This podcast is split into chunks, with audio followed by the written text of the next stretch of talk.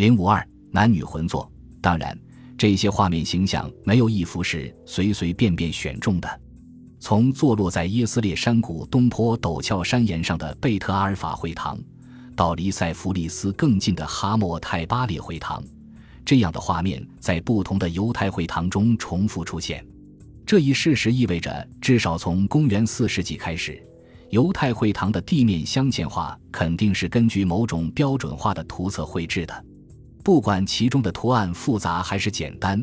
都应按标准图例仿制。更令人惊异的是，这样的一本图册肯定得到了权威的拉比们的认可，所以在各地的会堂里才会如此频繁地以几乎相同的形式重复出现。因此，密室纳和镶嵌画根本不是相互排斥的，而是相辅相成的。正如在杜拉犹太会堂，字符与形象完全融为一体，从而成为犹太人集会和祈祷的场所。地面空间的条理划分。对于这种艺术表现形式的眼睛和心灵的感受是至关重要的。离大门口最近的是圣经故事和相应的经文，几乎无一例外地是描绘被捆的艾萨克以及常见的亚伦献祭和天使萨拉降临的画面。当时的镶嵌画制作者可以对故事的细节自由发挥，所以他们创作的画面不仅非常迷人，并且能够小中见大，见微知著。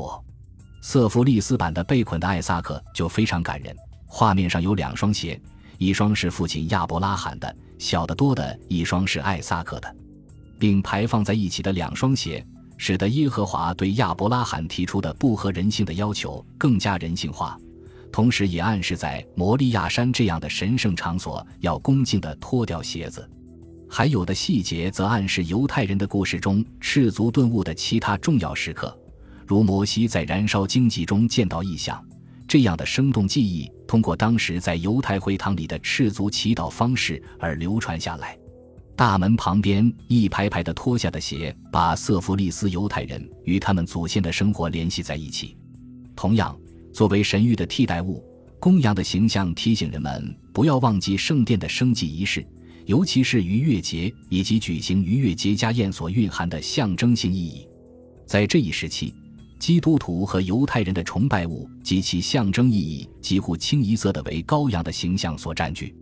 在内堂地面的最里面，靠近安放拖拉的约柜或圣龛的地方，几乎集中了失落的圣殿中所有的象征和标志物，从而使会堂并不完全是一个记忆的场所。正中间绘制的是风格独特的至圣所画面，通常有多重的嵌壁式门廊。有时还有所罗门式螺旋状廊柱，两边则是一对守护的狮子或一对多支烛台。在犹太人的心灵和记忆中，这些狮子就好像刚刚从罗马人的囚笼中被释放出来。在这些圣物的周围，则是排列整齐的圣殿礼仪用品和器物。在斋戒日、重要节期和安息日开始时，召集犹太人的羊角号、香料禅语加钱、陈设无教饼的金桌台。所以，近端描绘的是耶和华与其子民立约的起源，而远程则体现了这个约的实现。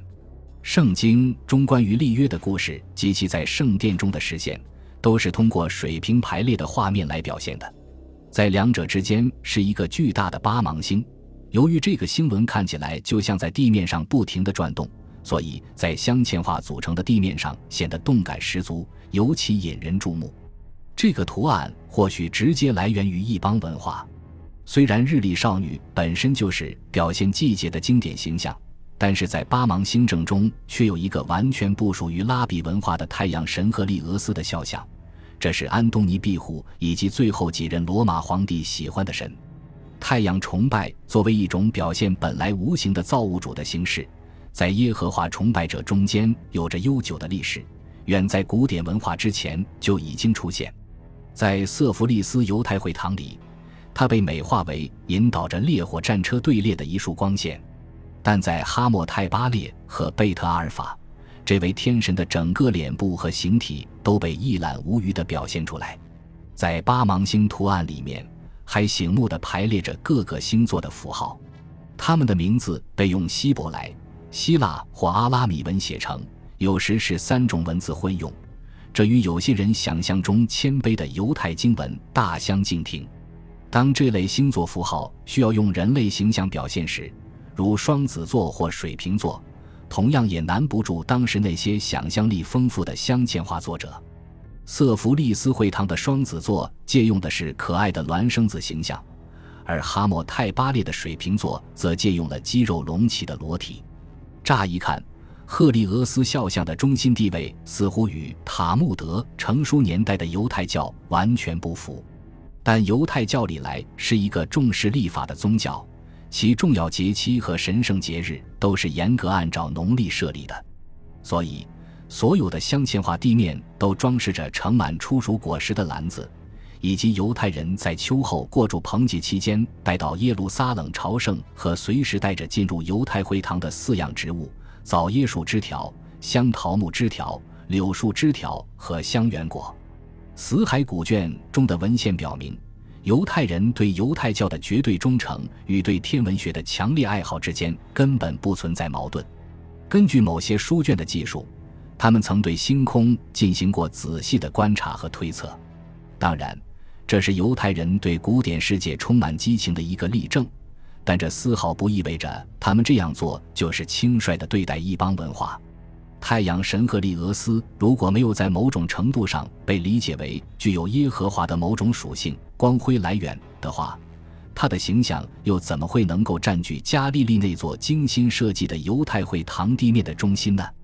位于宇宙中心的太阳战车，或许与恰好在这个时期已经出现的犹太神秘文学和诗歌中描绘的向神圣的居所飞升的战车即所谓梅尔卡巴有关。也就是说，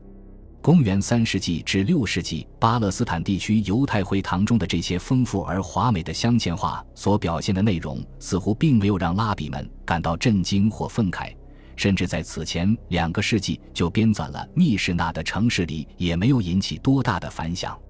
但是形象和文字表现的是犹太人集会的两种不同的方式。从这个时候开始，密室那就不再是专门为会堂里的犹太人量身定制的了，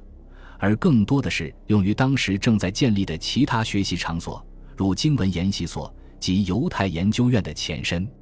在这类研究性机构里。低俗、吵闹、不解的异端邪说的确被排除在外，以便更加专心致志地精炼拖拉的文字，以及围绕拖拉的文字形成的大量口传和书面话语中的精髓，从而开始编织一张无边无际的阐释、解经和评注之网，并最后完成《塔木德》这一鸿篇巨制。这部书的几乎每一页都有关于正直的犹太人在外部世界里如何行动的规定。但整部书又似乎是一个没有窗户的封闭空间，一个心灵内省的所在，集中论述的是神圣自福独有的自主力量。对于中古晚期和中世纪早期犹太会堂，如果你仔细解读其中的织品、形象和铭文，并且清楚地意识到这些艺术表现形式在犹太历史上所处的特殊时刻和地点，你就会发现，除了拉比们安静内省的观点之外，还有一些其他的东西。这些东西生动地体现了一个犹太人在自己的会堂里的真实生活究竟是怎么样的，并且与其所在城市中的各种人物骚动不安和生活方式紧密联系在一起，而不是分离开来。他们平日使用的方言大多是希腊语，有时也用阿拉米语，都融入了镶嵌画上的铭文之中。密室那中提到的名字都是当时著名拉比和圣者的名字。犹太会堂的地面和墙壁上刻下的名字都是普通犹太人的名字，并且通常还标明他们的职业：商人、染工、医生等。前一种是传奇故事，后一种则是真实历史，记载着他们将会永垂青史的荣誉。习惯上通用的格式是要铭记他们的善行，例如塞弗利斯会堂的铭文。许多名门望族似乎在建造那些狭长的犹太会堂时，都曾名噪一时，就像在招魂。祭司艾萨克的儿子犹旦、女儿帕热格里、阿门、阿门，或犹旦与瑟姆卡的儿子坦胡姆、坦胡姆的儿子尼胡拉。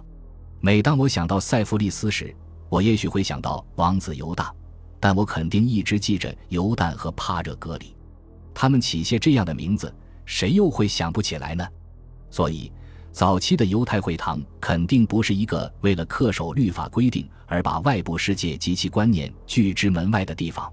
会堂的大厅必须有充足的光线才能诵读托拉。长方形的大厅总是用廊柱分隔开，或把天窗和高大的大门全部打开。我们从西奥多托拱顶会堂中的铭文得知，当第二圣殿还矗立着的时候，一座犹太会堂已经在耶路撒冷建立起来。我们从类似的埃及铭文中还了解到，当时的犹太会堂已经成为小区中心。而不仅仅是祈祷的场所和接待朝圣者和旅行者，并为他们提供食物和饮水的旅店。当会堂后来演变为主要用于祈祷和诵读托拉的场所时，这些社会化的特点并没有全部消失，并且直到今天依旧如此。本集播放完毕，感谢您的收听，喜欢请订阅加关注，主页有更多精彩内容。